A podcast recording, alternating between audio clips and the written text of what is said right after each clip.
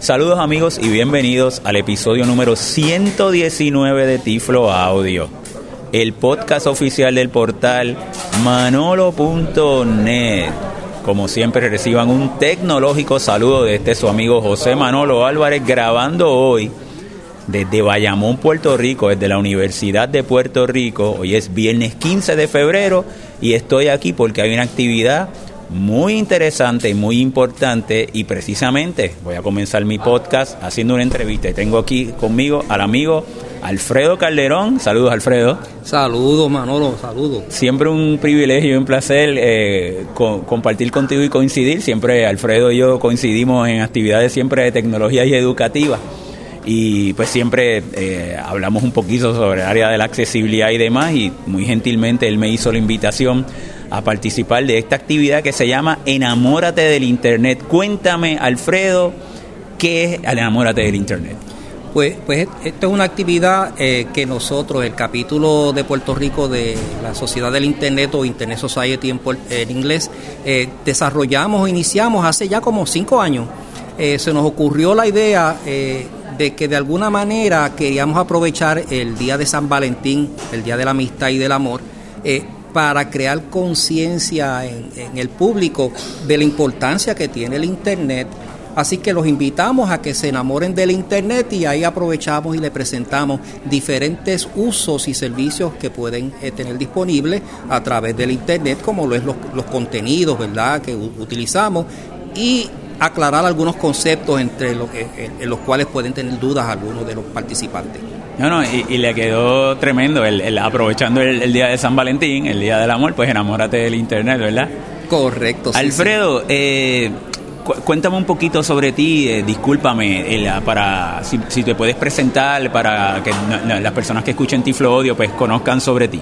Pues en términos de mi trasfondo, eh, para sorpresa de muchos, yo le digo que yo soy químico y me dice, pero ¿cómo que eres químico y estás en tecnología? Bueno, lo que pasa es que en los años 80 y 90, cuando el Internet y, el, y la web se hizo accesible para el público, yo era profesor de química en la universidad y le vi un potencial a utilizar el Internet y los recursos de la web para educar a mis estudiantes universitarios. eso era cuando el Internet era todo texto, ¿verdad? Correcto, cuando todo era texto y se trabajaban eh, módulos interactivos de una forma no tan sofisticada como hoy en día, no habían muchos hipervínculos, etcétera. Sí, sí, sí. Eh, y en ese proceso, luego de haber terminado mis estudios graduados en química, hice unos estudios graduados en diseño instruccional e hice otros estudios graduados en pedagogía, porque quería también, ¿verdad?, el, el, contexto este, eh, de la enseñanza y cómo construir recursos que fuesen viables y donde el aprendizaje fuese efectivo. Luego de eso fui, he sido director eh, de informática y educación a distancia en diferentes universidades. Actualmente eh, soy consultor independiente, doy apoyo a diferentes organizaciones con talleres eh, de diferentes temas relacionados con el uso adecuado y eficiente de la tecnología. Pertenezco a la Junta de Directores del capítulo de Puerto Rico de Internet Society y soy voluntario también el ICANN, la organización que maneja la distribución de los IP, que son las direcciones que usamos nosotros para navegar por eh, la web. Tremendo. ¿Me podrías hablar un poquito sobre el, capítulo que tienen acá en Puerto Rico y personas que quieran estar interesados, qué pueden encontrarse en ese capítulo y cómo podrían contactarse a los que están interesados en participar del mismo? Pues mira, Manolo, el capítulo de Puerto Rico de la Sociedad de, Internet es un capítulo bien ecléctico. Tenemos personas que son ingenieros, tenemos maestros, tenemos eh, personas de la sociedad civil, de organizaciones sin fines de lucro. Eh, nuestra membresía eh, son todos voluntarios, no cobramos por ser miembros de la Sociedad del Internet, capítulo de Puerto Rico. Nosotros realizamos actividades como esta, de educación a la comunidad eh, le prestamos atención a algunas escuelas que solicitan nuestros servicios, todo libre de costo, somos voluntarios, todos los que podemos asistimos. Eh, colaboramos con otras organizaciones sin fines de lucro. Si le interesan ser miembros de nuestra organización, todo lo que tienen que hacer es buscar a través de, la web, en cualquier navegador, la página de isoc, isoc.pr o .org con el ISOC y los va a llevar a la página donde van a encontrar una sección para hacerse miembro. En la página informamos de todos los eventos que estamos haciendo, los pasados elementos, eh, eventos que hemos realizado y cómo pueden participar en todos y cada uno de ellos. Tremendo, exhorto a todas las personas que realmente todos hoy en día nos beneficiamos y tenemos contacto con el Internet, ¿verdad? Y nos deberíamos eh, eh, tener un, un, interés especial en también conocer más acerca de realmente cómo funciona el Internet y cómo nosotros también podríamos aprender y también hacer aportaciones. En tu caso, tu cuenta de Twitter, que yo te sigo y Alfredo está constantemente publicando muchas eh, informaciones y muchas publicaciones muy interesantes. Creo que es a Calderón 52. Correcto, en Twitter me consiguen como a Calderón 52. Tengo una página eh, de Facebook. Eh, creé una nueva, un fanpage nuevo. Ah, me, me, consiguen por Alfredo Calderón o a Calderón inclusive. y tengo otras redes en que me pueden conseguir, pero esas son las dos principales para conseguirme. Pues nuevamente, Alfredo, muchas gracias por la invitación. mi participación en el evento fue sobre el área de la accesibilidad web y ahora les voy a dejar con un pedazo de mi presentación para que también tengan una idea y también conozcan un poquito de esa importancia. Y gracias, Alfredo, por tu invitación y por darle prioridad a la accesibilidad en tu evento. Y gracias a ti por aceptarla y serás bienvenido en todas nuestras actividades. Gracias.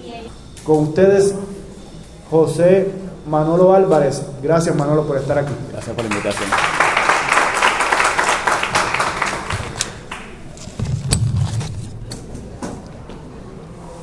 Buenos días, ¿me pueden escuchar? Sí. Bueno, pues antes que nada, muy agradecido por la invitación a tan importante actividad. Espero que mi presentación, pues primero les resulte interesante el tema y sobre todo que le pueda resultar de utilidad y puedan aplicar esta información tan importante y que voy a estar ofreciendo sobre personas con discapacidad y personas ciegas. Eh, por favor, de tener cualquier pregunta, me la pueden hacer, me la, pero por favor me la verbalizan, me dicen Manolo y me hacen la pregunta y con mucho gusto, si sé la respuesta, pues se la puedo decir. ¿Estamos claros con eso, verdad? No me vayan a levantar la mano, por favor, ¿está bien? Muy bien, vamos a comenzar con esta presentación y ahora sobre accesibilidad web y vamos a ver cómo nosotros también la importancia que tiene tanto el World Wide Web como el Internet y, el que sea accesible para todos.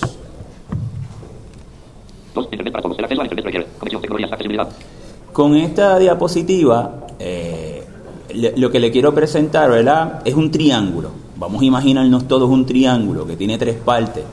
Y para acceder al Internet, pues nosotros necesitamos una infraestructura, una conexión necesitamos una tecnología, ya puede ser una computadora, un celular o un dispositivo, si es IoT.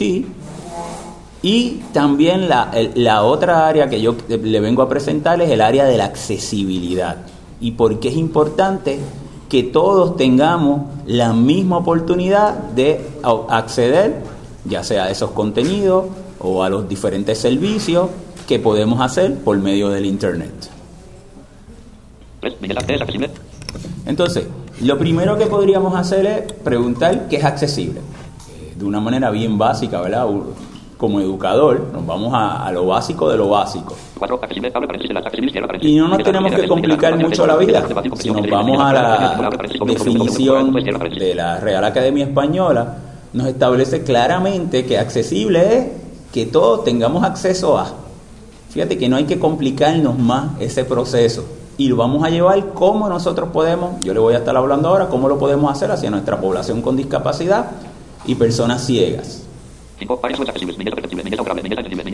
Vamos a comenzar con las páginas web. Yo le, yo le voy a trabajar sobre el World Wide Web, las páginas web, aunque ahorita le voy a hablar del Internet, que ya durante la mañana se está haciendo referencia a la diferencia entre ambos, ¿verdad? Eh, pero vamos a trabajar con las páginas de Internet. Si nosotros trabajamos con una página de Internet, World Wide Web, para que esto sea accesible a nuestra población con discapacidad, primero, esa página tiene que ser perceptible. ¿Y qué es una página que es perceptible? Bueno, que esa información, le voy a dar un ejemplo bien básico, cuando uno va a una página y esa página tiene un gráfico, ese gráfico tenemos que incluirle una descripción en texto, que es lo que se conoce como el texto alternativo. Porque si no, por ejemplo yo que utilizo un lector de pantalla, solamente mi lector me diría gráfico. No me estaría diciendo lo que es realmente el contenido de ese gráfico como tal.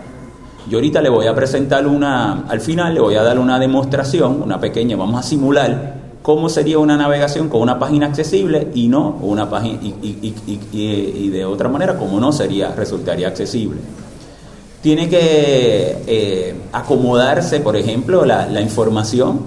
Si usted hay páginas de internet por ejemplo hay personas que tienen baja visión o personas eh, de mayor edad que cuando van a, a una página de internet aprietan un botoncito que es que aumente el tamaño de ese texto. Pues ese texto tiene que mantener su estructura, no puede sobreponerse y la información tiene que estar completo para que se vea. Es otra manera de que la información sea perceptible. Otro elemento aquí importante es que la, eh, sea distinguible, o sea, la información más importante yo la puedo acceder de la manera más rápida. A veces yo entro a una página donde me dice, eh, presiona este enlace para descargar el manual y yo presiono ese enlace y voy al H1 y me dice, el manual se trata sobre esto, esto, esto. Y luego en H2 dice, porque nuestra organización, la historia es y pa, pa, pa, pa. Y luego aparece, aquí hay un video sobre nuestra última actividad. Y tú sigues navegando, y abajo, bien abajo, hay un enlace que dice, presiona aquí para descargar el manual. Entonces fíjate que me hicieron esa información bien difícil de llegar y eso toca directamente la accesibilidad. Porque probablemente si usted ve visualmente, usted puede ver ese iconito donde dice PDF, Word para descargar, pero no todo el mundo accede al Internet viéndolo. El que lo accede de manera no visual, es posible que no llegue o se demore mucho tiempo y ya entonces puede ser inaccesible o puede ser ineficiente esa navegación. La segunda área es que sea operable la operabilidad de, de ese contenido de las páginas de Internet. Y ahí podríamos hablar, por ejemplo, en el caso de una persona ciega, que yo pueda accederla con el uso del teclado. Si usted diseña una página de Internet que se requiere usar el mouse para poder presionar un enlace, por ejemplo, usted está en una computadora y usted presiona la tecla Tab, el tabulador, y le va a llevar entre los diferentes enlaces y entre los diferentes campos de edición, esos elementos. Pero si usted eh, desarrolle un enlace que no sea, por ejemplo, un hyperlink en HTML, que sea en otra tecnología, donde se requiere obligatoriamente usar el mouse, ya esa página no está siendo accesible. Porque hay usuarios que van a navegar esa página solamente utilizando el teclado. Así que esa es otra de las áreas cuando decimos que sea eh, operable una página de Internet. Y otro ejemplo sería, por ejemplo, en tiempo. No me puedes dar una tarea y decir, por favor, tienes cinco segundos para contestar. ¿Por qué? Porque yo con mi lector de pantalla probablemente me demore más de esos cinco segundos. Y eso podría ser la diferencia en que el Internet resulte accesible y no accesible para las personas que requieran un tiempo adicional. Entendible. Entendible, o que haya comprensión. Toda persona que visite una página de Internet a buscar información tiene que ser capaz de comprender esa información. Pues para eso es que nosotros leemos y accedemos a esa información. Y esa la, la presentación que nosotros hagamos es muy importante. Por ejemplo, usted tiene una página de internet, usted utiliza una plantilla, ya sea que la desarrolla por CSS o utiliza una plantilla en particular, de diferentes maneras que podemos desarrollar plantilla y eso ya a mí me está dando una idea de que pues la navegación está a la izquierda con los enlaces, luego pues siempre hay un titular de encabezado 1 que me va a dar la, información más importante de esa página y luego yo me puedo seguir moviendo por los diferentes elementos y me da una uniformidad. Y cuando yo me vaya moviendo en las diferentes páginas, ya yo sé que siempre a la izquierda va a estar ese menú de navegación y que siempre va a haber un H1 o un subtitular con un H2 y eso permite que yo comprenda mayor la información. Una página que no siga esa uniformidad va a traer problemas. Eh, en el caso de una persona ciega, que lo accedemos por un lector de pantalla, o otras discapacidades, problemas específicos de aprendizaje, estudiantes con eh, autismo, donde la estructura es importante para yo tener comprensión de eso que estoy navegando. Y la última manera es la robustez. Esa página tiene que ser robusta, tiene que ser capaz de poder eh, presentarse por diferentes navegadores. Si accede por Safari, por Google Chrome, por la Mozilla Firefox, si es desde un celular, una computadora. Y dentro de la robustez están unas guías de accesibilidad, que es lo próximo que le voy a mostrar, que también es fundamental para que esa página pueda ser accedida por personas con discapacidad. Entonces, eh, este término que le presento es muy importante, el diseño universal. Siempre que usted vaya a hacer una página de internet, usted nunca va a pensar que va a ser una página de internet solo en texto, sin ningún gráfico y bien básica para una persona ciega. Y otra con todos los elementos visuales para una persona que no sea ciega. Eso es segregación. Usted tiene que hacer una página de internet que integre la guía, que sea muy bonita visualmente, ¿verdad? Eh, que, que, el look and feel sea el que usted quiera, con los colores, con los videos, con la foto, pero que siga una guía para que si una persona ciega la va a acceder con un lector de pantalla, pueda acceder a esa información sin ningún tipo de problema. Si se siguen esas guías estandarizadas, yo le voy a hacer una simulación ahora, no va a tener problema, pero nunca su, su solución va a ser hacer una página solo en texto. Porque las páginas solo en texto primero segregan, nosotros promovemos la inclusión con la tecnología, y segunda son páginas que no actualizan, no se actualizan al mismo tiempo. Entonces, usted me podría preguntar, ¿y cómo una persona ciega navega el Internet, navega el World Wide Web o accede al Internet? O una persona con cualquier discapacidad. Y la respuesta es muy sencilla, con su fortaleza. Me dice, pero como una persona ciega ciega no ve? Bueno, pues con los otros sentidos, con el audio, con programas lectores de pantalla, con el tacto, porque me, por el medio del teclado, como les dijo ahorita, pues puedo usar el mouse, o inclusive utilizando mi voz con reconocimiento de voz. Siempre nosotros vamos a acceder al Internet basado en nuestras fortalezas y por eso necesitamos de esas guías que garantizan que con la tecnología eh, especializada que nosotros usamos podemos eh, tener igual de acceso al World Wide Web o al Internet. Por ejemplo, Vamos a utilizar mi celular. Ahí entré. Estoy usando un iPhone. Ahorita lo voy a hacer también con el Android. Con cualquier tecnología típica del mercado. Una persona ciega utiliza una tecnología típica del mercado. No utiliza una computadora especial. Yo estoy con mi Surface y PowerPoint. Solamente tiene un programa parlante para yo poder escucharlo, ¿verdad? Y el celular es igual. Fíjate que entonces yo toco y donde yo toque en la pantalla, ahí me dijo Safari, yo me voy moviendo con gestos. No lo veo, lo toco y lo escucho. Lo accedo con mi fortaleza. Por ejemplo, vamos a suponer que yo quisiera utilizar Siri, que es un asistente de voz, que no es especial para personas ciegas. Todos los que tienen un iPhone y un iPad aquí pueden usar Siri. Pero fíjate que como yo uso mi voz, es muy conveniente para que una persona ciega acceda a información de Internet de una manera no visual como lo haría usted. Vamos a preguntarle a Siri cuál es la temperatura en Bayamón, Puerto Rico. ¿Cuál es la temperatura en Bayamón, Puerto Rico? La temperatura actual es de 80 grados. Y de inmediato me dice 80 grados. Fíjate que está usando una eh, tecnología que está en gran crecimiento, que es la inteligencia artificial. Yo estoy hablando con un asistente, él entiende lo que yo le quiero decir y de inmediato me lo va a presentar de una manera audible. Vamos a hacer eso mismo con Alexa, que es el asistente de voz que tiene Amazon.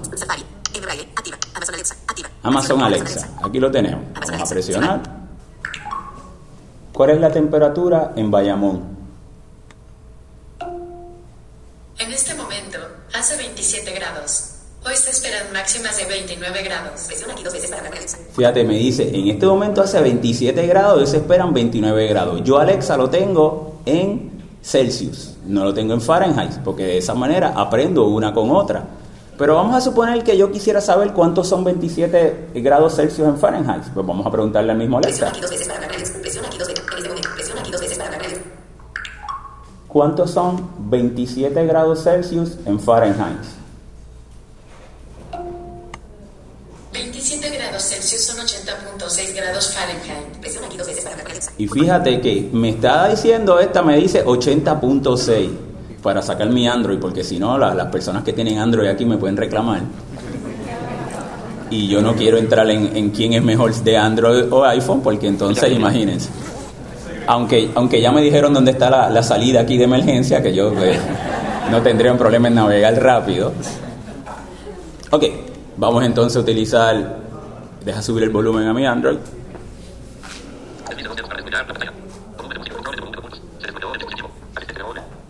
y vamos a preguntarle, ok Google, ¿cuál es la temperatura en Bayamón, Puerto Rico? La temperatura actual en Bayamón es de 81 grados. 81 grados, así que él lo está, fíjense que él, que él pudo haber hecho, o tener otra base de datos, o redondear el 80.6, ¿lo vieron? ¿Vieron lo interesante cómo le pregunté a tres asistentes y los tres me dieron tres respuestas distintas? Uno 80, uno 80.6 y otro 81. Muy bien. Así que ya vieron cómo las personas ciegas o personas con diferentes discapacidades podemos acceder a la tecnología, en este caso acceso a Internet, con nuestra fortaleza en una tecnología típica del mercado, no especializada. Y ahora vamos a ir al World Wide Web, que quería, como estábamos hablando ahorita, hacer esa diferencia, lo que yo tenía el acceso al Internet, el IoT, y ahora vamos al World Wide Web como tal. Hay unas guías de accesibilidad, la W3C, es una organización que se encarga de hacer estas estandarizaciones eh, por, su- por la, la WAI, WAI, eh, Web Accessibility Initiative, y las últimas guías son la WCAG 2.1. Y esas guías establecen, son unos criterios, unos parámetros que nos dicen cuando nosotros estamos desarrollando y creando contenidos en el web, páginas de internet, qué tenemos que tener presente para garantizar la accesibilidad que todos podamos tener, igualdad de acceso. Además de la W3C, en los Estados Unidos hay una legislación que es la 508, el Rehabilitation Act, una legislación muy, muy, muy poderosa, tiene muchos dientes esa legislación y establece que las- no solamente las páginas de Internet tienen que ser accesibles, sino las tecnologías que, se, que, el, que el gobierno de Estados Unidos compre tienen que ser accesibles. Por eso ustedes vieron cómo en... Eh, ¿Todos bien, verdad? Muy bien. Si, si, si están en desacuerdo con algo que digo, podemos hablarlo democráticamente, ¿sabes? ¿Vieron, ¿Vieron por qué no traje? Cuál era mejor que era iPhone y Android, ¿vieron? Yo tenía razón al final. Eh, las tecnologías que se compren, las agencias de Estados Unidos, las universidades de Estados Unidos donde se reciban fondos federales tienen que ser accesibles. Por eso vemos que Apple, Android, Amazon, Google, bueno que Google sería Android, todas integran esas opciones de accesibilidad en sus tecnologías, porque hay una ley que lo especifica, también tienen esas guías de accesibilidad. Y en Puerto Rico hay una ley local, la ley 229, según enmendada, que básicamente es muy similar a la 508, la de Estados Unidos, pero integra el elemento cultural. Y ahora se lo voy a demostrar. Y vamos a dar unos ejemplos en la parte final de mi presentación para que lo vean de una manera práctica. La navegación de una página de internet, el World Wide Web, con un lector de pantalla. Voy a darle escape. Fíjate que yo solamente, yo no uso el mouse, yo uso el teclado. Voy a darle escape. Una vez que le escapes, está la presentación de PowerPoint. Ahora voy a minimizar. Para minimizar, usted puede dar la tecla de Windows y la letra D para ir al desktop. Llegué a el escritorio y en el escritorio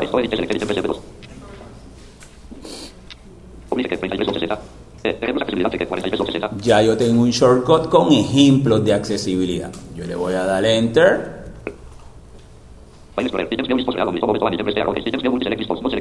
Voy a darle a uno en particular para no tener que ir técnicamente a, a cada, a cada archivo y al, al HTML code, a lo que está debajo. Voy a ir a esta y le voy a hacer esta demostración. Ahí de inmediato me sale una, una página de internet y lo primero que me sale es una animación. ¿La pueden ver? Entonces, eh, luego de esa animación, es como una pequeña, eh, un, un gráfico, eh, que se está animado, y luego hay una información. Yo voy a ir con mi lector de pantalla, mi lector de pantalla me dice, primero me dice Tecnociegos, que es el, el nombre de la página de prueba que hice, y me dice, luego me muevo con la flecha hacia abajo y mi lector me dice, ahí hay una animación con varios equipos para personas ciegas. Esa descripción en texto se la puse yo, la pone el programador, porque si no me hubiese dicho gráfico y no hubiese tenido la oportunidad, si usted utiliza, hay diferentes maneras para hacer el texto alternativo, si usted utiliza puro HTML en la etiqueta de image, ¿verdad? que es la IMG, hay un argumento que se, que se conoce como alt, ALT, es igual y entre comillitas usted pondría la descripción. Por lo tanto, ahí usted pondría dibujo, ¿verdad? La, la- la descripción, el, el que está programando, el que la está desarrollando, pues conoce cuál es la esencia de esa fotografía ahí. Fíjate que yo no tengo que poner en detalles qué equipo es, porque realmente visualmente lo que quiero es que se vea que haya diferentes equipos. Eh, y ese es el, el- el- tema de la página. Me muevo con flecha hacia abajo y me dice heavy, eh, heading level, eh, un encabezado de nivel 1, y es el título, el titular. ¿Por qué es importante la estructura en los encabezados?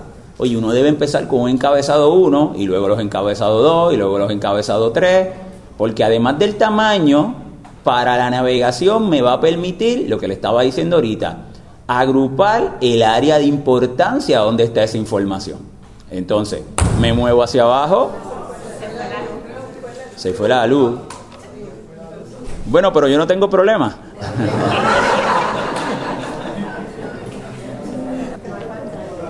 Fíjate que no, eso no era excusa que se fuera la luz. Íbamos a seguir, no había ningún de problema, non-visual. Bueno, vamos a continuar. Entonces, yo le voy a dar con la flecha hacia abajo y ustedes van a escuchar mi lector de pantalla. Lo van a escuchar ahora. ¿Y pudieron escuchar el lector? ¿Lo entendieron? Fíjate, lo hice a propósito, ¿sabes?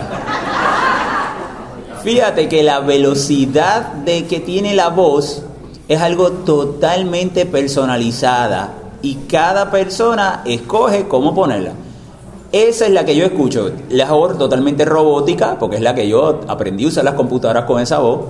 Y mientras más rápido yo pueda escuchar, mejor, porque eso significa que más palabras por minuto, siempre y cuando entienda y haya una comprensión, y puedo acceder más información y puedo ser más productivo. Pero hay una manera muy fácil de tú cambiar la voz y poner una voz que sea la que el usuario le guste y pueda entender. Yo le voy a poner una voz bien, eh, que no sea robótica, que sea natural, más humana y que a una velocidad mucho más lenta. Lo voy a hacer con mi, le- con mi lector. Animación con varias fotos de diferentes equipos de asistencia tecnológica para personas ciegas. ¿Pudieron escucharlo? Lo tengo que pegar más acá. ¿Vieron esa voz de mayor calidad, verdad que sí? ¿Pudieron notar qué sucedió? Que yo tenía el sintetizador en inglés, ¿verdad que sí? Pero la página tiene uno de, de las otras guías de accesibilidad es, además de describir las imágenes, porque hay varias, yo solamente voy a mencionar dos o tres para que ustedes tengan una idea de cómo funciona, luego doy mi información de contacto, lo que se conoce como el tag de idioma. Y nosotros en todas nuestras páginas tenemos que ponerle un tag de idioma, HTML, pues HTML, espacio, LAN, L-A-N-G, es igual, y entre comillitas, ES. ¿Por qué? Porque le estoy diciendo, el contenido de mi página es en español.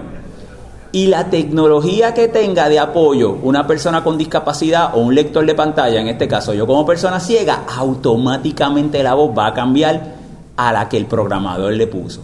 Si yo le hubiese puesto un error de accesibilidad, que se da mucho, es que no le pongo ese tag de idioma o le pongo el tag de idioma como si fuera en inglés, porque utilizaron una plantilla y lo dejaron de esa manera, el sintetizador me va a estar hablando en inglés cuando el contenido es español y es ininteligible para mí. Y ya eso, otro error de accesibilidad. Y fíjate que las guías de accesibilidad no son difíciles.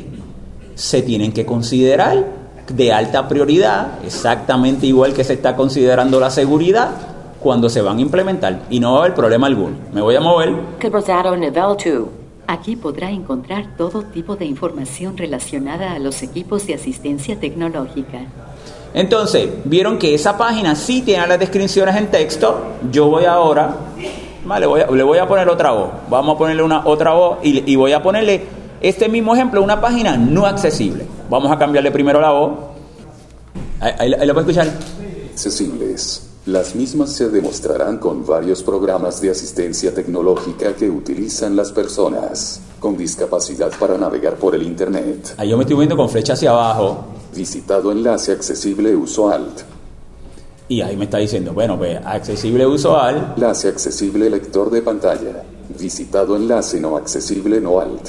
Vamos a poner una no accesible. Le voy a dar enter. No ciegos. Gráfico imagen.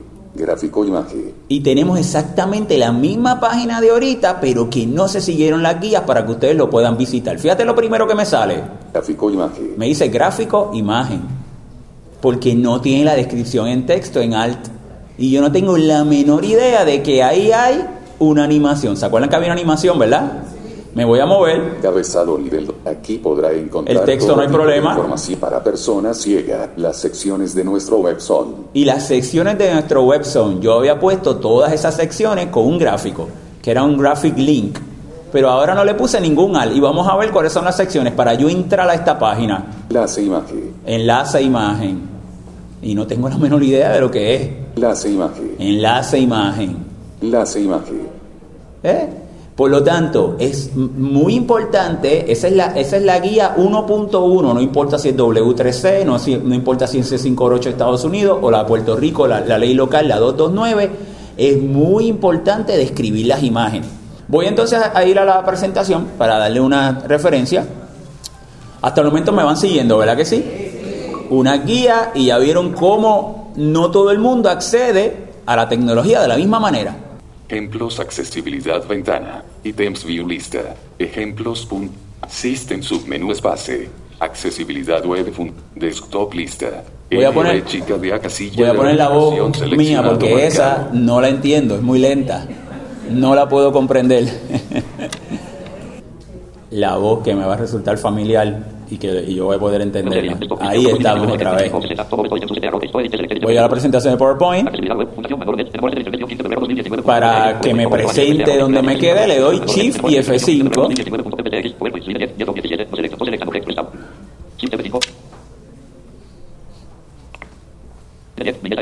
Y me quedé exactamente en la misma ejemplo. Le doy barra espaciadora. Y, yo- y ya voy finalizando mi presentación. Le voy a hablar de Inclusion Code. Inclusion Code, quiero que visiten la página. Le voy a dar varias páginas de internet de referencia. Ahí se la estoy dando, www.inclusioncode. Es un, un software, un IDE, que yo desarrollé como parte de mi fundación y enseño a programar HTML y páginas accesibles a estudiantes de educación especial. Es una iniciativa que tengo. ¿Por qué? Porque nosotros somos las personas que estamos directamente afectadas. Y si nosotros como personas ciegas y estudiantes de educación especial no nos apoderamos en que la tecnología no es solamente consumirla, sino crearla y a la misma vez dar soluciones y alternativas concretas cuando encontramos errores de, accesibilidad, pues va a ser muy difícil que podamos eh, adelantar ese movimiento. Así que ese es un IDE, lo pueden descargar, lo pueden bajar, es eh, gratuito y eh, integra diferentes sonidos, integra diferentes menús, muy sencillo, y para que estudiantes de educación especial aprendan código HTML con el más alto nivel de accesibilidad. Hay varios templates y demás. Así que es una dirección que le tengo. Voy a, darle otra. Bueno, ahí le pongo un pensamiento, ahí le pongo un pensamiento y finalizo y, entonces le doy mis direc- las otras dos direcciones. Y es un pensamiento que yo tengo como programador, ¿verdad? La, la, la oportunidad que he tenido de, por medio de los software y de los videojuegos y de las herramientas que he podido desarrollar, el realmente que cambiar la vida de las personas. Y eso es el poder que tiene el Internet, como decía, y el World Wide Web en este caso, como, tení, como decía Tim Berners-Lee, ¿verdad? Que el verdadero poder del Internet es que conecta personas. Y nosotros eh, podemos darle igualdad de acceso a una persona ciega que desde su casa puede hacer una transacción de gobierno, sin tener que pasar barreras de transportación, que la, transporta- la transportación pública en Puerto Rico es deficiente. ¿ah? con una igualdad, sin tener que tener un discrimen, que me discriminen por ser ciego, porque eh, cuando estamos en un mundo virtual somos una representación electrónica, nadie se enteró que yo era ciego ¿eh? y pude hacerlo, con privacidad. Pero para hacer eso, o tomar un examen en la universidad, o usar una plataforma en área educativa, laboral, tiene que ser accesible. Si no es accesible, automáticamente ese poder que teníamos en nuestras manos se convirtió en una barrera. Y la tecnología no es para segregar, todo lo contrario, es para incluir y permitir que todos tengamos las mejores oportunidades en nuestro sistema. Ahí le doy unas direcciones de internet, la dirección de mi página www.manolo.net, ahí pueden ir, está centralizada todas las otras direcciones y, los otros desarrollos que hacemos. Mi página la tengo desde 1996, dando información de tecnología para personas ciegas. Eh, y Tiflo Audio, que son mis podcasts, que ya cumple 11 años de podcast de tecnología para personas ciegas. Inclusive aquí en este evento estoy grabando también un podcast, así que lo pueden escuchar. La fundación, como les dije, promovemos el aprendizaje de destrezas de programación por estudiantes de educación especial. Ahí está el teléfono también de la fundación, donde nos pueden eh, contactar y eh, visitar la página para todas las actividades eh, que tenemos. Bueno, pues le quiero agradecer a todos ustedes, espero que se hayan cumplido los dos objetivos que les traje al principio, que les haya resultado interesante, que le puedan resultar de utilidad. Por favor, se pueden comunicar conmigo. Eh, mi correo electrónico también es manolo manolo.net, bien fácil, manolo manolo.net. Y con mucho gusto van a tener un aliado, van a tener un amigo en este proceso de eh, nosotros establecer como alta prioridad la accesibilidad para impactar y mejorar la calidad de, de vida de todos por igual en nuestra sociedad. Muchas gracias y muy buen día. Muchas gracias, Manolo.